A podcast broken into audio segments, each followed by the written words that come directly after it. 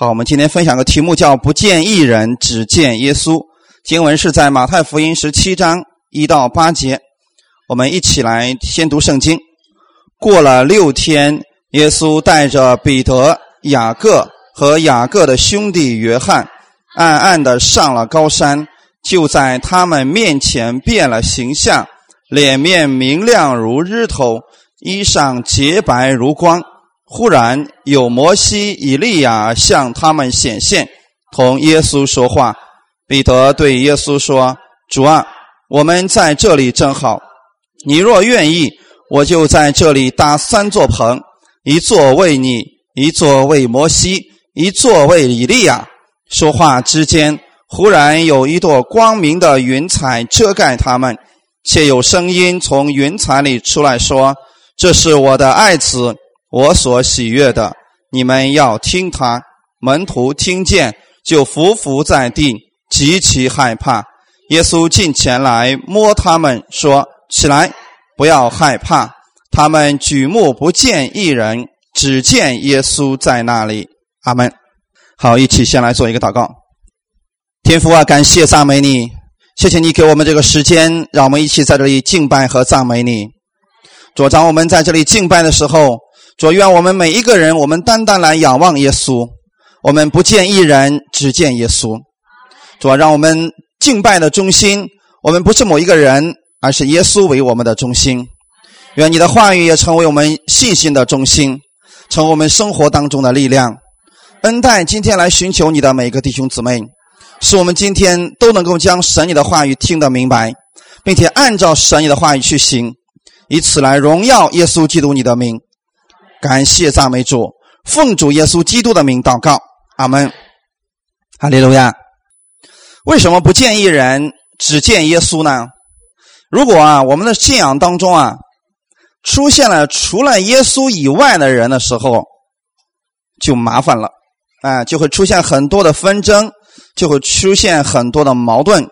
因为当我们所有的世人，我们把我们的焦点都放在耶稣身上的时候，很多的纷争就消失了。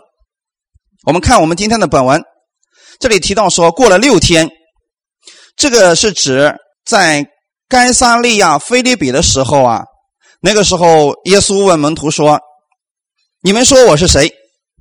啊，西门彼得说：“你是基督，是永生神的儿子。”在这个事情过去六天以后啊，然后呢，耶稣就带他们上了。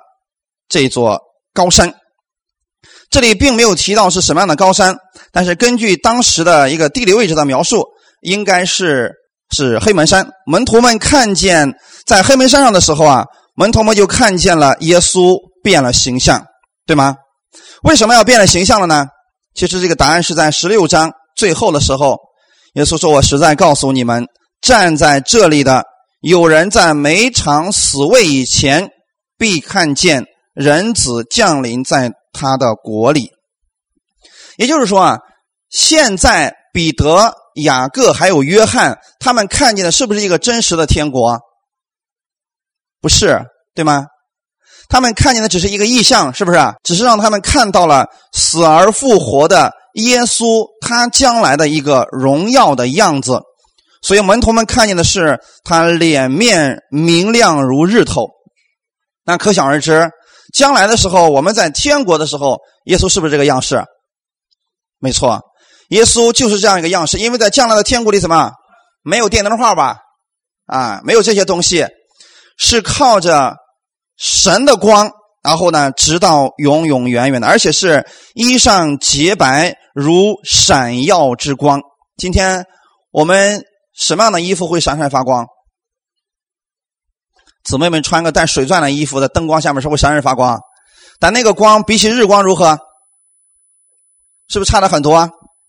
那么那个光，圣经上告诉我们说啊，耶稣将来的那个衣裳是洁白如闪耀之光，这里显示的是耶稣基督的神性。所以旧约的时候啊，曾经出现过神以荣耀的像像呃这个样式来出现过，呃。象征的是神的同在，因为那个时候呢，摩西曾经看见过神啊，有神的一个同在。然后呢，地面就像蓝宝石一样。那个时候呢，那只是旧约里边的一个影子，一个预预兆啊。那么这个景象呢，现在他们三个所看到的景象，是主耶稣再来的时候之后的那个国，我们将要看见的耶稣基督的一个样式。所以，他不再是以被杀了羔羊的姿态的出现。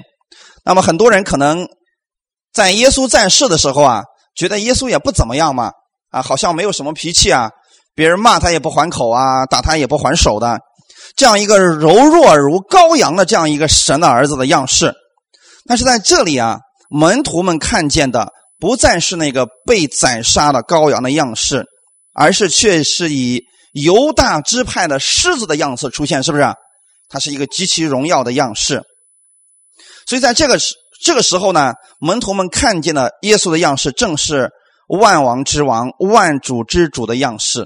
在这里也告诉我们一个事情：耶稣虽然他是卑微的，但他仍然是万王之王、万主之主。哈利路亚！所以我们分享第一点：律法和先知是为耶稣做见证的。我们看啊，当耶稣变了形象，在这三个门徒的面前的时候啊，忽然有摩西和以利亚向他们显现，他们是不是跟耶稣在说话了？那么摩西和以利亚为什么出现了呢？是不是因为他们俩没死的原因？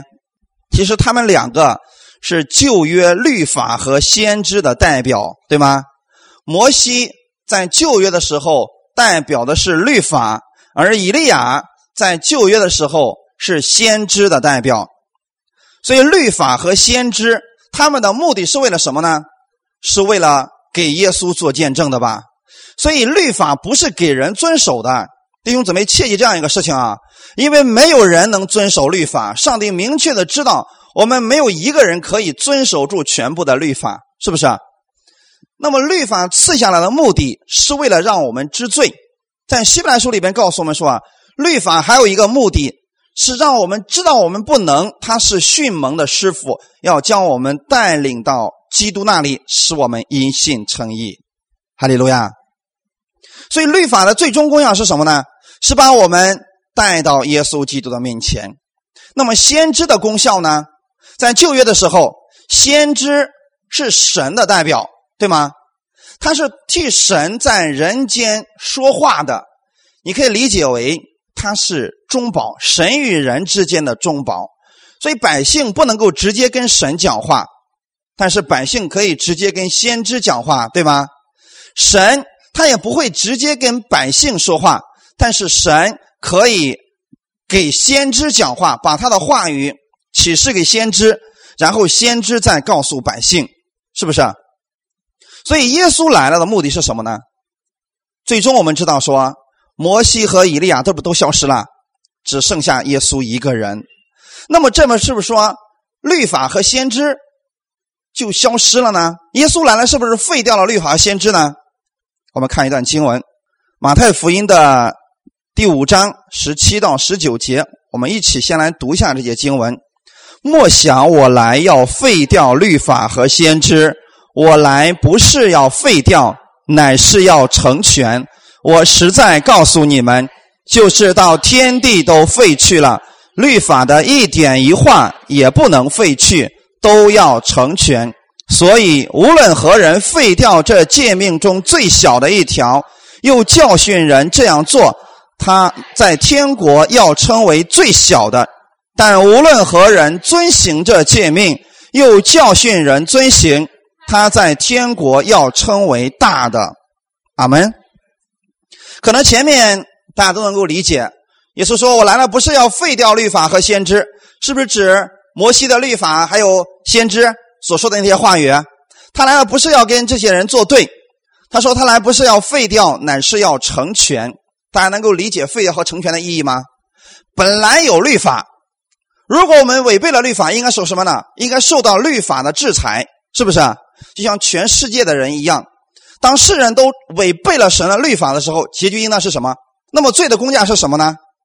没错，所以当世人他们都违背了律法，那么他们的结局都是死亡，这是世人应当受的一个结局吧。而且死了之后怎么样？我们还要接受审判，还要下入到地狱，这是人类应当受的一个结果。但是今天我们告诉大家的是什么呢？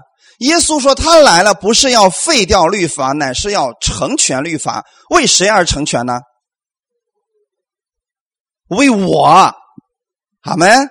圣经一定要用到你的身上。耶稣来是为你成全了律法。为什么要替你成全律法的呢？因为我们所有的人都没有办法遵行全部的律法，而不能遵守的情况，我们都要死。但是神不愿意我们死，于是他让他的儿子来了，替我们担当了我们触犯律法的罪，是不是？这样的话，是不是神的公义就满足了？因为人犯了罪以后，一定得受到罪的刑罚，是不是？罪的公价是死，所以耶稣来到这个世界上，他是为了你和我的罪。然后死在了十字架上，以此就成全了神的律法。哈利路亚！所以先知里边所讲的那些的审判的信息，比如说，你们若不再，如果再不悔改，神的审判就要临到你们，神的刑罚就要临到你们啊。那么现在，神看的不再是你的顺服，神看的是耶稣基督的顺服。哈利路亚！因着耶稣的顺服，所以今天神的祝福能够临到你身上。但是你看旧约的大小先知书，当他们不顺服的时候，结局是什么？是不是有别的国家就开始侵略他们？他们就开始受苦了，开始受灾祸了，开始受刑罚了。所以那就是在律法下的人们，当他们没有办法遵行神的话语的时候，咒诅就临到了，刑罚就临到了。为什么我们今天讲神不会再用咒诅和刑罚临到你身上呢？是因为耶稣都替你承担了。耶稣有没有替你受鞭伤呢？耶稣有没有替你受刑罚呢？因为我们世人都犯了罪，亏去了神的荣耀。正是这样一个原因，所以耶稣来了。他说：“我来不是要废掉，废掉的意思就是，就算你违背律法了，但是现在我算你为活的。”你可以无视于律法，这叫废掉，对吗？什么是成全呢？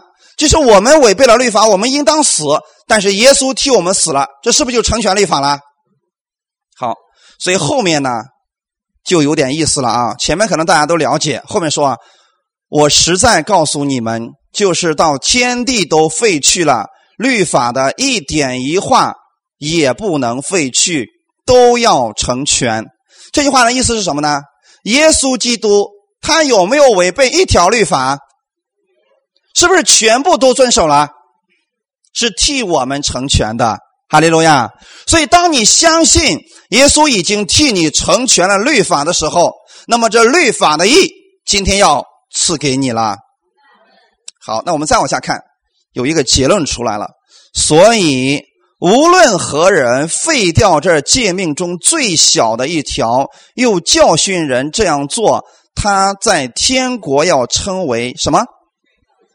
最小的。为什么要这样说呢？这句话的意思是什么呢？你看，无论任何人废掉诫命中最小的一条，又教训人这样做，为什么他称为天国最小的呢？再看下面一句，但无论何人遵行这诫命，又教导人遵行，他在天国里要称为什么？大的。好，是不是越读越越糊涂了？一一方面前面说了啊，我来不是要废掉律法，乃是要成全。后面说了，无论何人废掉这诫命中最小的一条，请问弟兄姊妹，诫命当中哪一条是最小的？有没有小的？是不是你认为最小的那一条你违背了，在神眼里看来，你已经违背了全部的，是不是啊？所以说啊，如果有任何人敢废掉诫命当中的一条，然后说又教训这样人这样做，弟兄姊妹，这样的人他是是不理解上帝的律法的。而当时呢，法利赛人。或者说，当时的犹太人，他们很多人都在这样教导说：“哎呀，诫命当中这个是最大的，你们应当去遵行。”弟兄姊妹，记得这样的教训是非常的危险的。这样的人在天国要称为最小的。然后后面说了，但无论何人遵行这诫命，有没有人能遵行诫命？没有。然后后面说了，又教训人遵行。你看，一方面是我们自己遵行，是不是？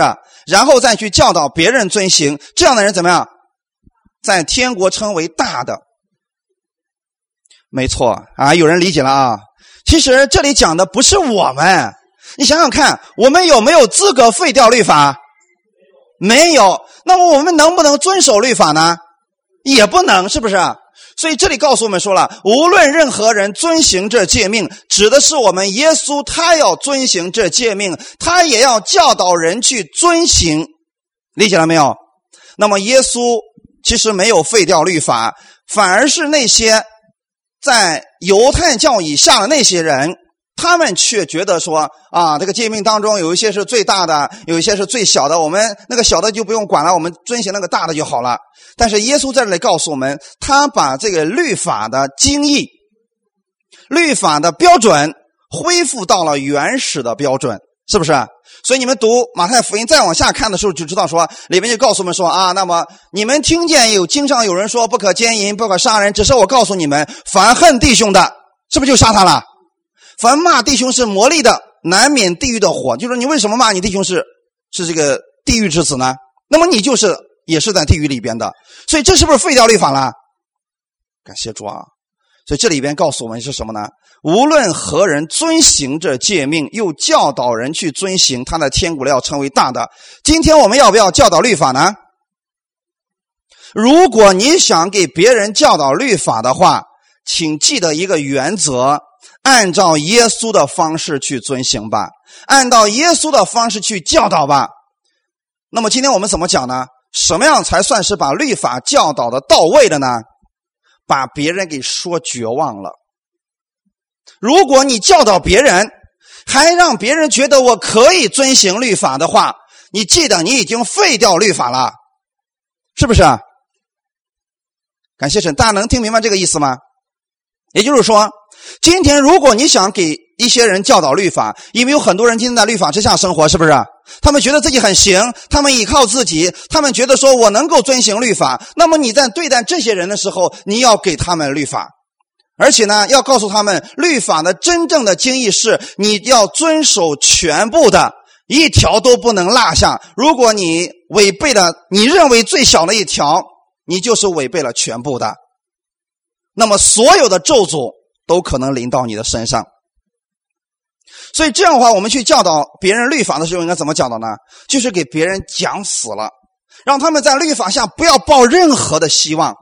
这样的话，人们就觉得说：“那我的出路在哪里啊？”你告诉他什么？信靠耶稣基督吧，这才是我们应当教导律法的方法呀！就是你要教导别人去这样遵行律法，你在天国里要成为是什么？大的。哈利路亚！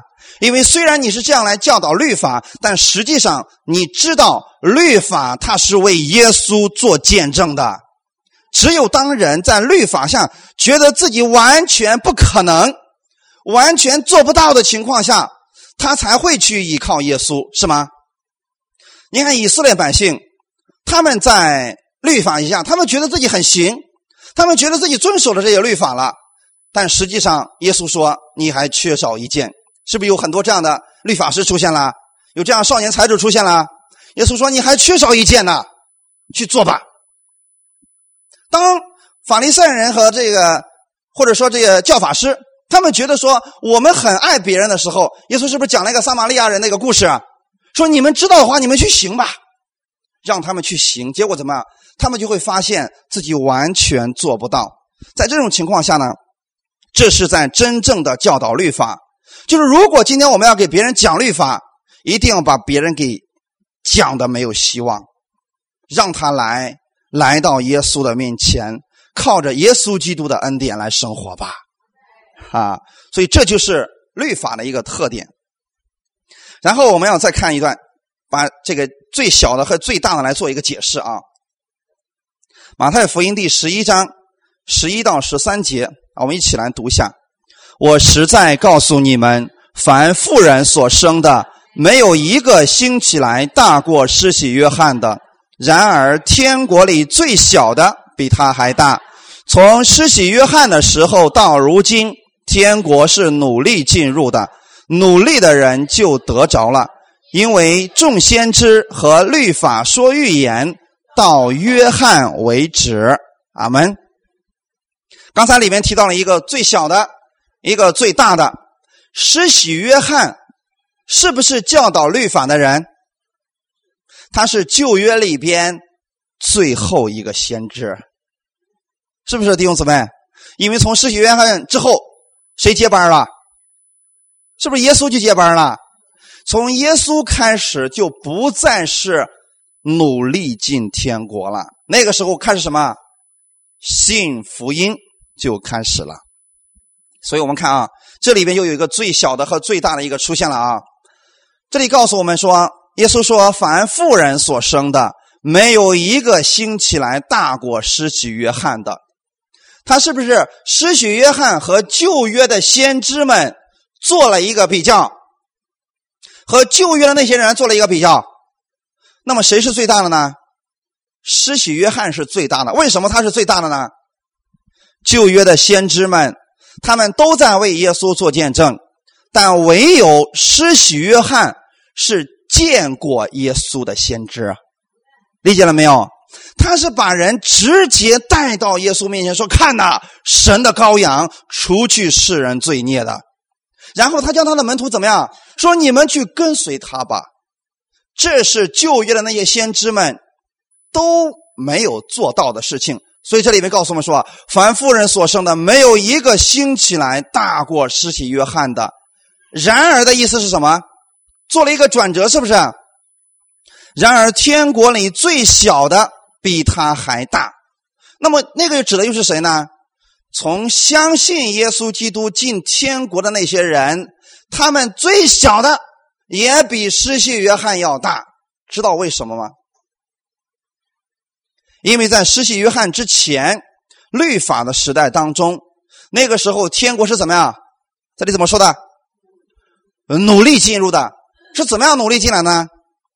努力的去遵守全部的律法吧，努力的去顺服神吧，努力的成为圣洁吧，努力的讨神的喜悦吧。然后说，努力的人就怎么样？就得着了。但是那个时候生活在律法之下，人苦不苦啊？太痛苦了。他们必须保持自己有一个好的行为，他们必须保持自己是被神所喜悦的，要不然他们就落在了咒诅之下。这里面告诉我们说，因为是不是对前面的事情做了一个解释？因为众先知和律法说预言到约翰为止，为什么到约翰就结束了？因为众先知也好。律法也好，他们都是在为耶稣做见证的。那么现在耶稣已经来了，还要不要再做见证了？不用了，前面那些预言是不是就截止了？那么过去的时候，他们说啊，将来要来一位弥赛亚，他要带领你们进入永恒的神的国度，是不是耶稣来了？那么天国就不再是努力进入了。从耶稣开始传讲这个事情开始，耶稣传讲的就不再是你不要努力进天国了，是什么？是你相信耶稣吧？是不是这样一个话话题话语开始发生改变了？因为真正的旧约里边那个弥赛亚那个人他已经到了，所以从耶稣开始，你记得我们不再是努力的进天国，我们是靠信耶稣，然后就得着了。那么为什么他们是最小的，我们是最大的呢？原因很简单。你记得彼得的后面是不是有一个提议？彼得说：“主啊，你若愿意，我要怎么样？我要搭三座棚，一座为你，一座为摩西，一座为谁？以利亚。三座棚。”彼得这个时候啊，他就觉得说啊，我给他们三个每个人搭一座棚，因为他们都是最伟大的人，是不是？摩西，以色列百姓当中。威望最高的人，以利亚，先知当中啊最有威望的人，耶稣现在是我们的主，你说多好是不是？但你记得，他们三个人绝对不是一样的，绝对不是相同的，他们的地位也不是一样的。你记得摩西和以利亚他们都是人，阿门。但是耶稣是谁？你说他两个地位能一样吗？是不是不一样？还有一点，摩西和以利亚都是神的仆人，记得吗？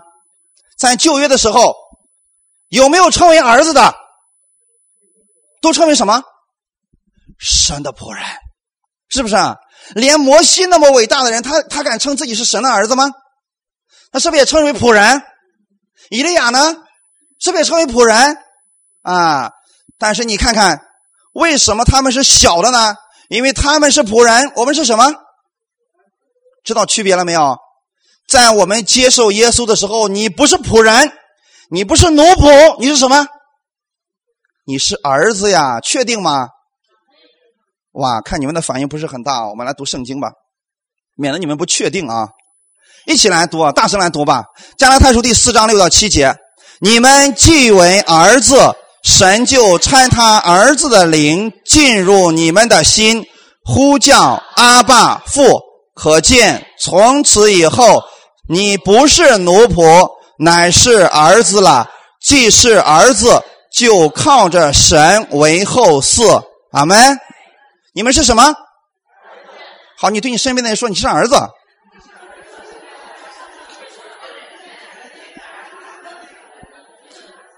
如果这个搞错了，很麻烦，你知道吗？儿子和仆人有什么样的区别？你记得，仆人不知道主人的事情，但是儿子知道。仆人。只能听主人的吩咐，但儿子能够跟怎么能够跟父亲讨价还价？你看见没有？所以旧约的仆人他们只能听，如果不听，怎么样？马上刑罚来到。但因为我们是儿子，所以你知道吗？才会有许多放肆的人，因为是儿子嘛，哈。所以我们要明白我们这个身份啊。加拉太书第四章，这里面这些人是不是行为够好的人称为儿子？是吗？是你相信耶稣，神就差儿子的灵进入到你们的心里边去了，是不是？他不是说啊，你信还不够，你还必须有好的行为，那个时候再差儿子的灵进入你里边去，然后你才能呼叫阿爸父。你们在接受耶稣的那一刻，你们就可以称呼天父，对吗？你有这个称呼的时候，就已经是儿子了。所以后面有一个结论说什么呢？可见从此以后，你不是奴仆，乃是儿子啦。儿子还有个什么特点呢？你记得，奴仆仆人没有资格继承产业，但是儿子呢，是不是有这个权利啊？弟兄姊妹一定要记得啊，儿子是有这个权利的啊，他有继承他父亲这个基业的权利。不管这个儿子再怎么样的不听话，是不是？比如说我们这个长老，是不是？将来有一天长老的家业非常大，然后见神去了，是不是儿这个家要给自己的儿子的？就算儿子不听他话，是不是还要给？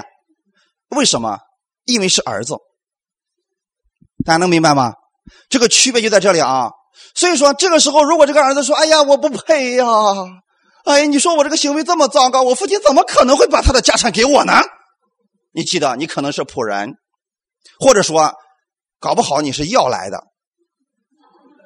如果你知道你是儿子，你就应该有一种确据，这个基业是给我的。所以这里是不是说了，既是儿子，就靠着神怎么样为后嗣？知道后嗣有什么特点吗？你是他的儿女，你可以得着他的基业，哈利路亚。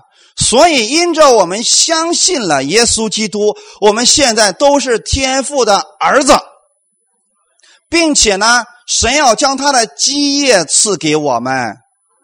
两种基业，第一种是在这个地上的，第二种是天上那个永恒的基业。所以我们是不是在地上都有基业？你的基业有什么？哇，真不知道啊！你看，我一说，你们说是，你看一回答一问就不知道是什么了。记得儿女是不是产业？哎呦，怎么没想到呢？说没房子的就想想将来自己有个孩子，那就是产业啊，是不是？或者现在有有什么银行有存款，那也是你的基业，是不是？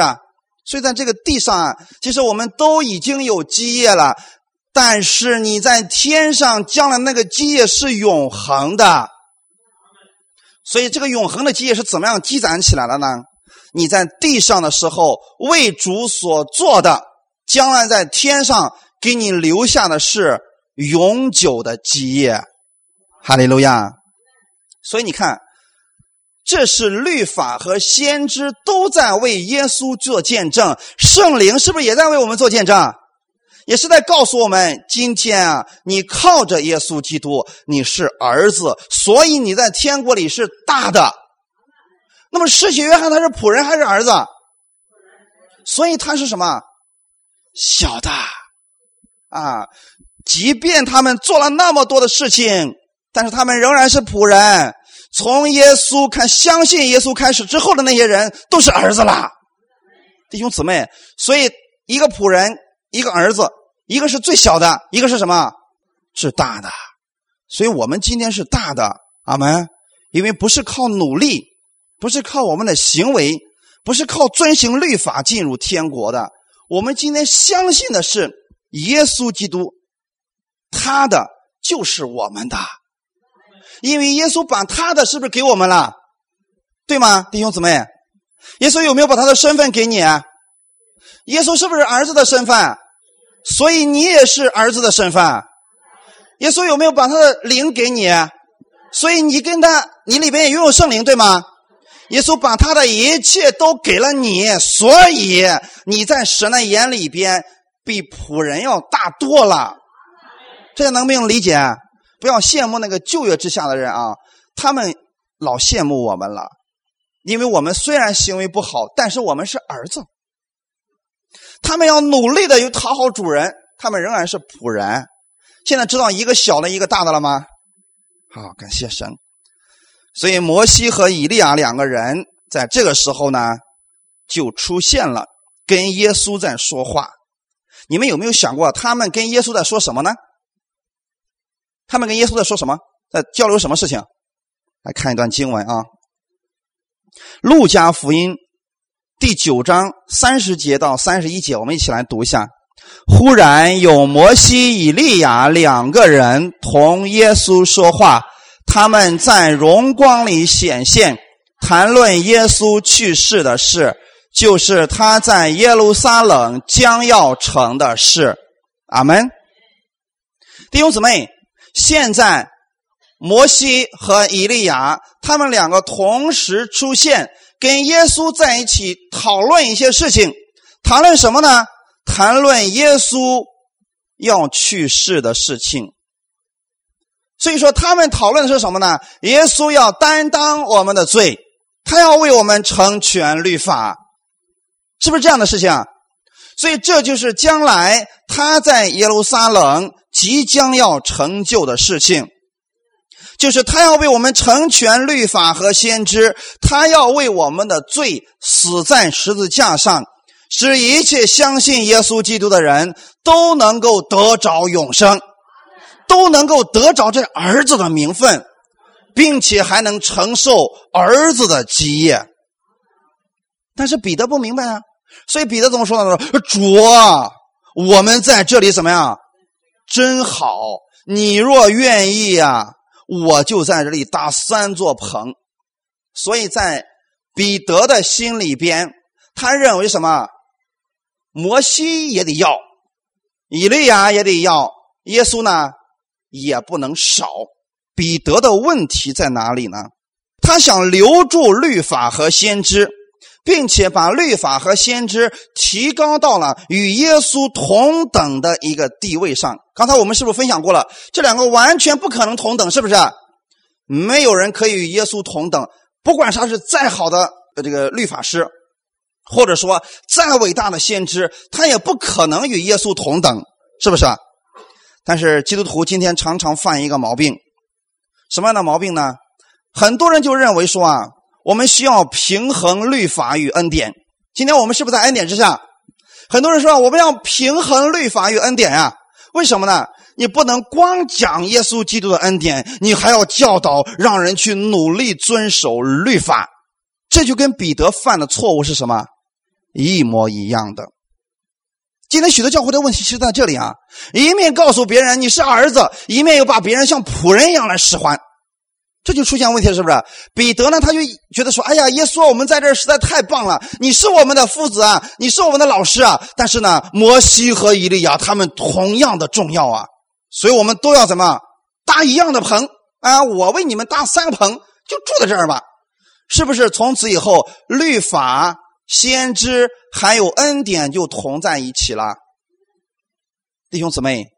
但是律法和恩典能够平衡吗？一定记得，你只能选择一个，你只能选择一个。阿门。所以说，今天没有人可以平衡律法与恩典，因为它完全不在一个约之下。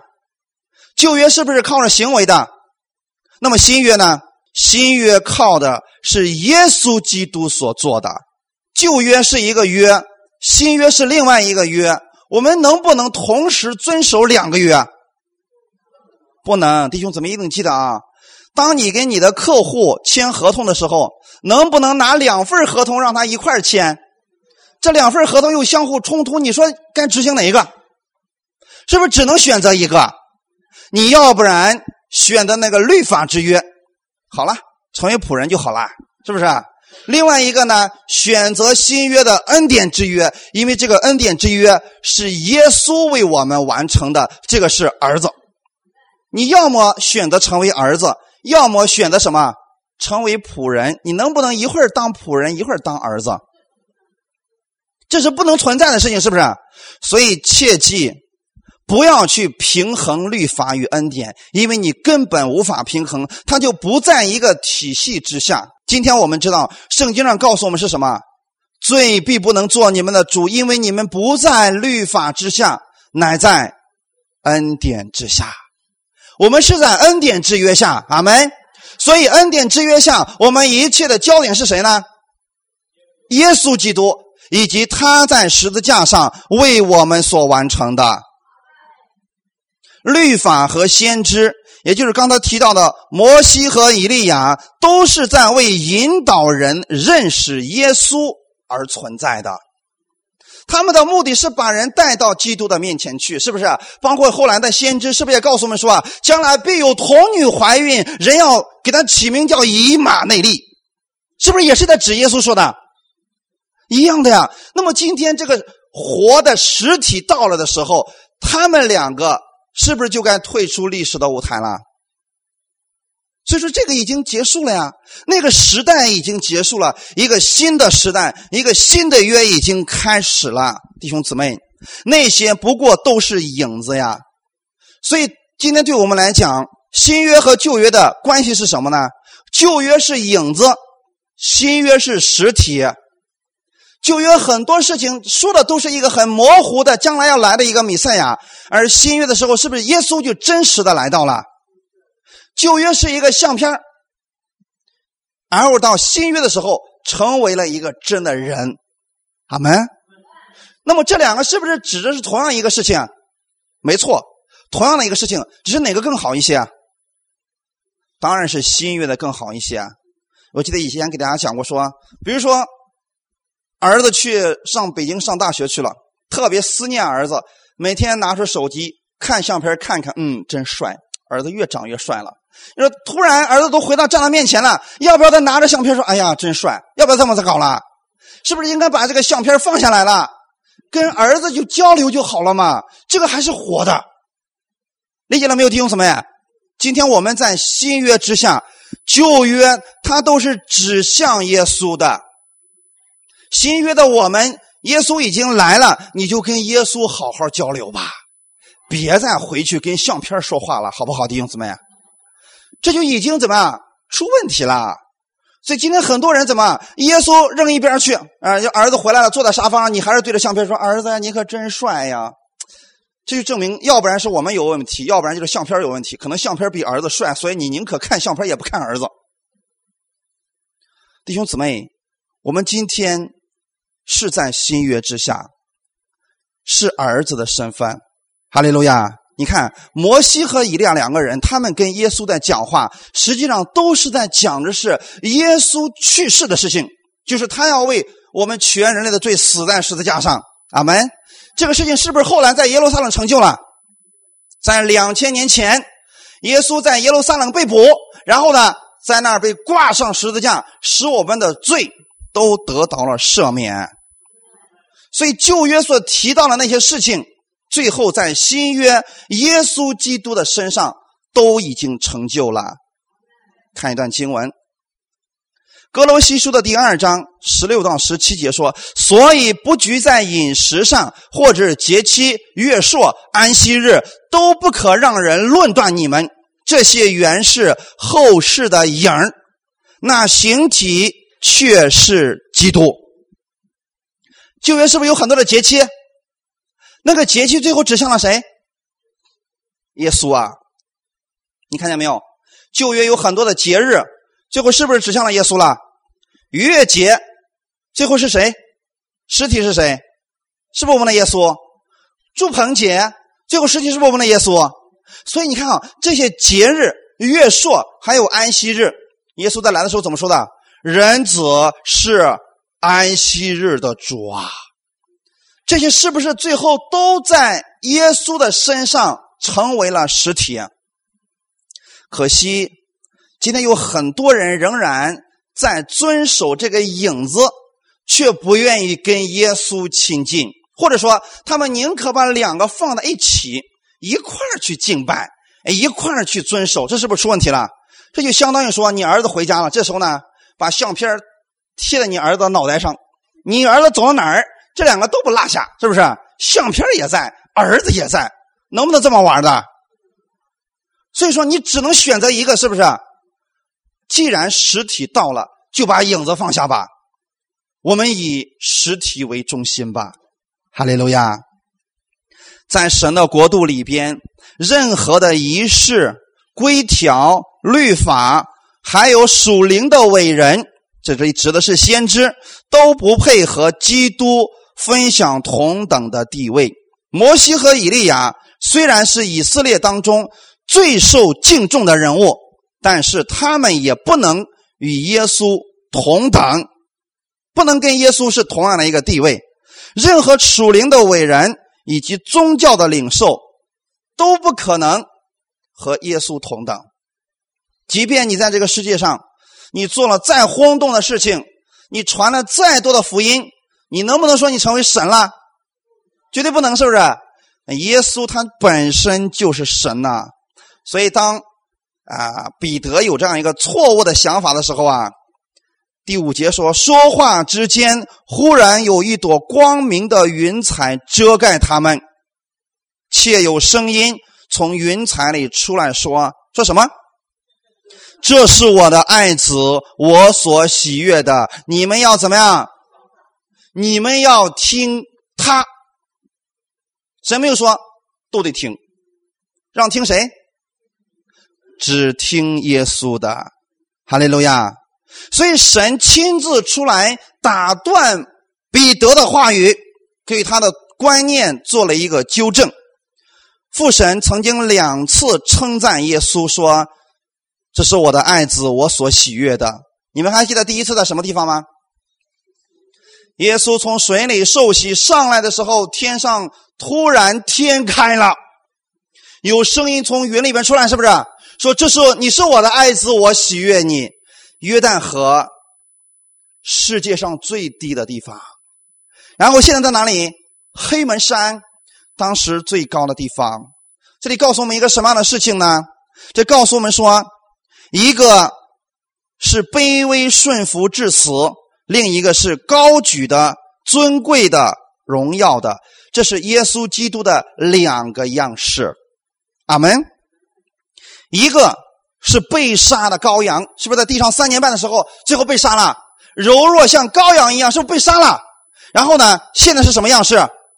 现在是得胜的、荣耀的君王。哈利路亚。一个是在约旦河最低的地方，一个是在黑门山。至高之处，这里边告诉我们一个事情是什么呢？无论耶稣在哪里，无论他在最低的地方或者最高的地方，他都是神所喜悦的，无人可以替代。那么今天要说什么呢？这样告诉我们的是什么呢？今天就算你在人生当中最低谷的时候，神也在那里。你也要记得，你是神所爱的。我们人生当中常常会遇到一些问题，比如说一些困境临到的时候，我们一般人会想：主啊，你去哪里了？你好像不管我了一样。那是我们到了死因的幽谷的时候，到了人生的低谷的时候，你要想起这句话：你是我的爱子。那个意思是，神仍然与他同在。就像今天你无论在哪里，神也会与你同在一样。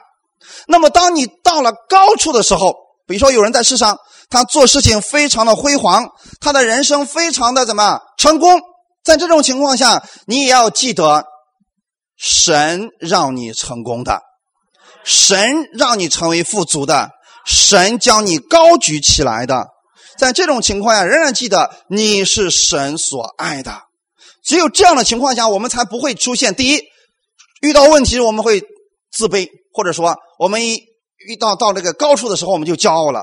只有认识到，任何时候是神爱我们赐给我们的这一切，这个人他就能正确的认识自己了。彼得因为现在不认识，所以他把他想把律法、先知和耶稣同等，然后神亲自出来纠正了他，说：“不是的，你们要听他，不是听他们，是要听。”耶稣基督的话语，这是我们今天所有的人要明白的一件事情。你们不是要听律法，你们乃是要听耶稣基督啊！今天很多人说，我们怎么样才能有信心呢？多听基督的话语。你看这话是不是很清楚的？信道是从听道来的，听道是从基督的话来了。不是神的话啊，一定不要改了啊！旧约是不是神的话语？律法是不是神的话语？但是律法能给你信心吗？你记得，本来你有信心的，你越读律法越没信心，最后绝望。但是基督不一样，耶稣基督他能给你信心，因为他本身就是信心的开始以及结束。圣经告诉我们什么？耶稣是信心的创始。成终者，所以弟兄姊妹，你要想拥有信心，多读一读基督的话语吧。你要想没有信心，你觉得你信心够大，你说我的信心得减点去读十条诫命吧。一读你就没多少信心了，你就知道神有多么可怕了。所以我们要分享第二第二点，就是不见一人，只见耶稣。我们的天父要这位门让。这三位门徒听从的不是摩西，也不是听从以利亚，而是让他们单单要听从耶稣基督啊！神的儿子耶稣基督，在他的面前，摩西不算什么呀，是不是？以利亚也不算什么。我们要听的是耶稣基督的话语，要尊耶稣为大，千万不要把律法和耶稣同等化了。所以。耶稣复活升天以后啊，彼得就明白了这样一个真理。他第一次不道的时候，被圣灵充满了嘛，是不是？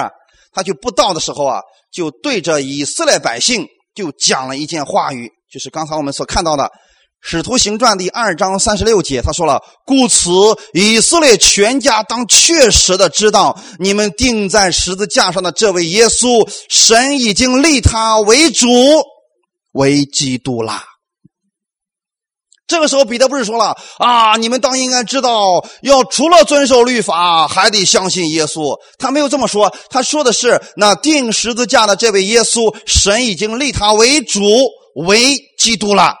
现在谁是主？但是那个时候啊，犹太人常常把谁当主？常常把摩西当主啊。他们说：“你看法利赛人说什么呢？说啊，你是耶稣的门徒，我们是谁的门徒？”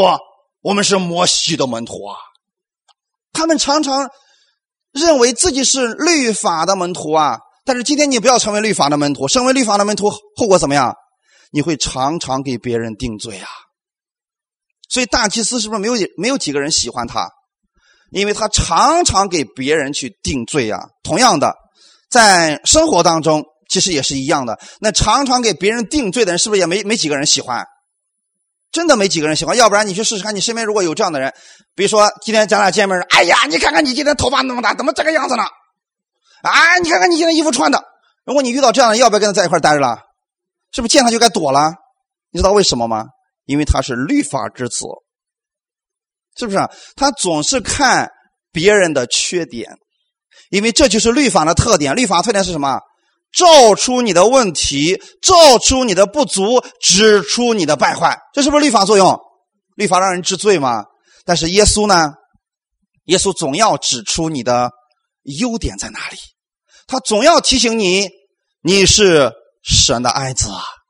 他总要提醒你。虽然你不好，但是我愿意赐福给你。虽然你不能遵守律法，但是你靠着我，你可以用爱来完全了律法，因为我已经完全了律法，是不是？当你在世界上有了困难的时候，耶稣说：“不要害怕，不要担心，因为我已经胜过了这个世界了。”感谢赞美主啊！这就是我们的耶稣基督啊！所以第七节。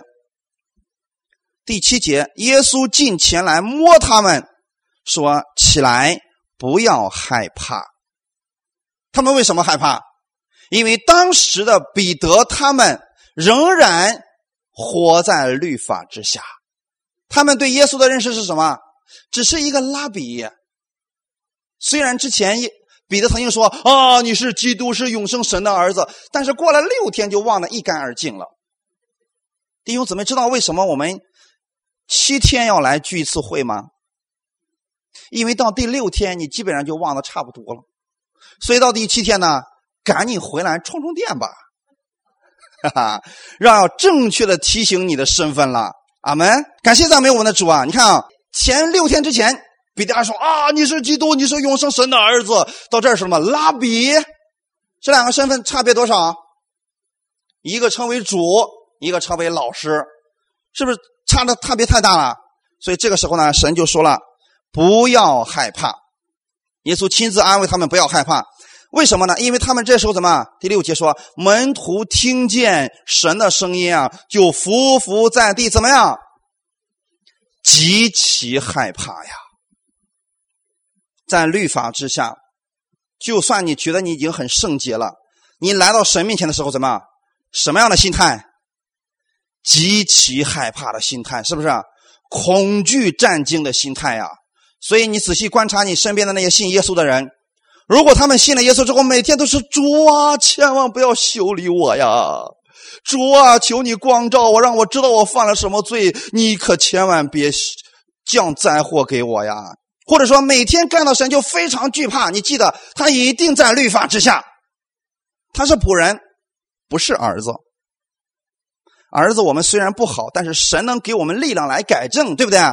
你会不会因为你家儿子有缺点，一脚踢死得了？是不是会改正他？所以在新约里面是有管教，所以神会管教我们，会用他的话语来纠正我们。但是如果是私子呢，是别人的儿子，你要不要去管教了？你就不要去管教了。如果是仆人呢，这个仆人不听话，换一个仆人就完事儿了，是不是？你家有没有找一个，比如说找一个佣人，这个佣人老是跟你做对头，你怎么办？你要不要去管教他？说：“哎呀，赶紧改一改吧，会不会这样？”佣人如果不听话怎么办？换掉就完事儿了嘛。所以仆人跟儿子的区别特别的大，弟兄姊妹。今天我们是仆人，我们是什么？是仆人还是儿子？一定记得是儿子啊！是儿子就好了。是儿子就是说啊，你有问题了，神能够改变你，能够给你爱，给你力量来更正你，是不是？如果是仆人就不用了，直接换掉就完事了嘛。这里面告诉我们啊，虽然这些门徒们这三个门徒啊，他们当时不理解，所以耶稣说啊，起来，不要害怕。他们举目一看，怎么样？只剩下了耶稣基督。这是我们很重要的一点，在你的生命当中，不要有律法的出现，一定要只剩下耶稣基督。所以我们来讲啊，生活当中如果如何能让你得胜呢？就是让你的生活当中只剩下耶稣基督，让基督的话语成为你的标准吧。让耶稣基督的话语成为你的力量，你就拥有信心了。所以我们来看《希伯来书》第四章。十四到十六节说：“我们既然有一位已经升入高天尊荣的大祭司，就是神的儿子耶稣，便当持定所承认的道。因我们的大祭司并非不能体恤我们的软弱，他也曾凡事受过试探，与我们一样，只是他没有犯罪。所以，你看这里面怎么说的？不是你没有犯罪，不是你没有受过试探，是他没有受过试探，他没有犯罪，你就可以。”坦然无惧了，你看到区别在哪里了吗？他这不是不是说，当你不犯罪的时候，当你胜过试探的时候，你就可以坦然无惧。是你知道耶稣曾经受过试探，但是耶稣没有犯罪，耶稣已经得胜了，你就持守这一个道吧，你就相信耶稣是已经得胜的，然后怀着这样的一个心。来到神的施恩宝座前吧，要干什么呢？为要得连续蒙恩惠，做随时的帮助。因为神知道我们的软弱，对吗？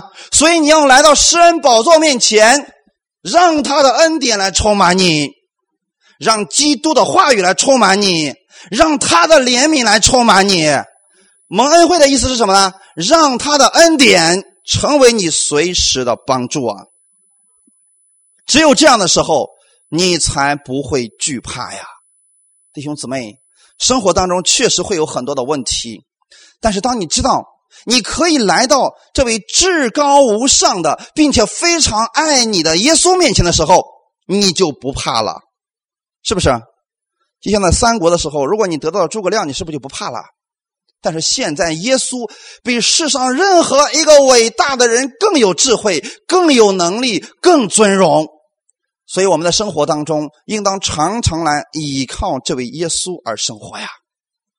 但愿我们弟兄姊妹的心里边，你的生活当中让耶稣成为你的标准。阿门。耶稣他有个什么样的特点呢？他总是不定人的罪，他总是把爱不断的给人，总是安慰别人。所以你要认识耶稣基督，通过这个读圣经也好，祷告也好，让你不断的认识这位主，然后透过基督这样的力量去生活。你记得，你一定是人见人爱，花见也不落的一个非常人喜欢的。阿门。耶稣是什么样式的？耶稣在很小的时候。人爱他的心，神爱他的心，怎么样？一起增长。我也愿我们教会的弟兄姊妹，人爱你的心，神爱你的心，一起增长。哈利路亚！好，我们来祷告，为你今天所领受的话语，我们在神的面前一起做一个回应的祷告。要知道，很多的时候我们失败，是因为我们将耶稣和其他人所说的话语，或者说把耶稣和律法。化为同等了，我们觉得人的教训也是可以，也是有道理的呀，但那不是唯有基督的话语是我们的标准，唯有圣经上基督所写的话语才是我们的标准。主耶稣啊，今天你带领我们众弟兄姊妹，让在这一周开始的时候，让我们今天得着你的话语去生活，让我们不见一人，只见耶稣，让我们不以。这个世人的标准成为我们的标准，我们只以耶稣的标准成为我们的标准。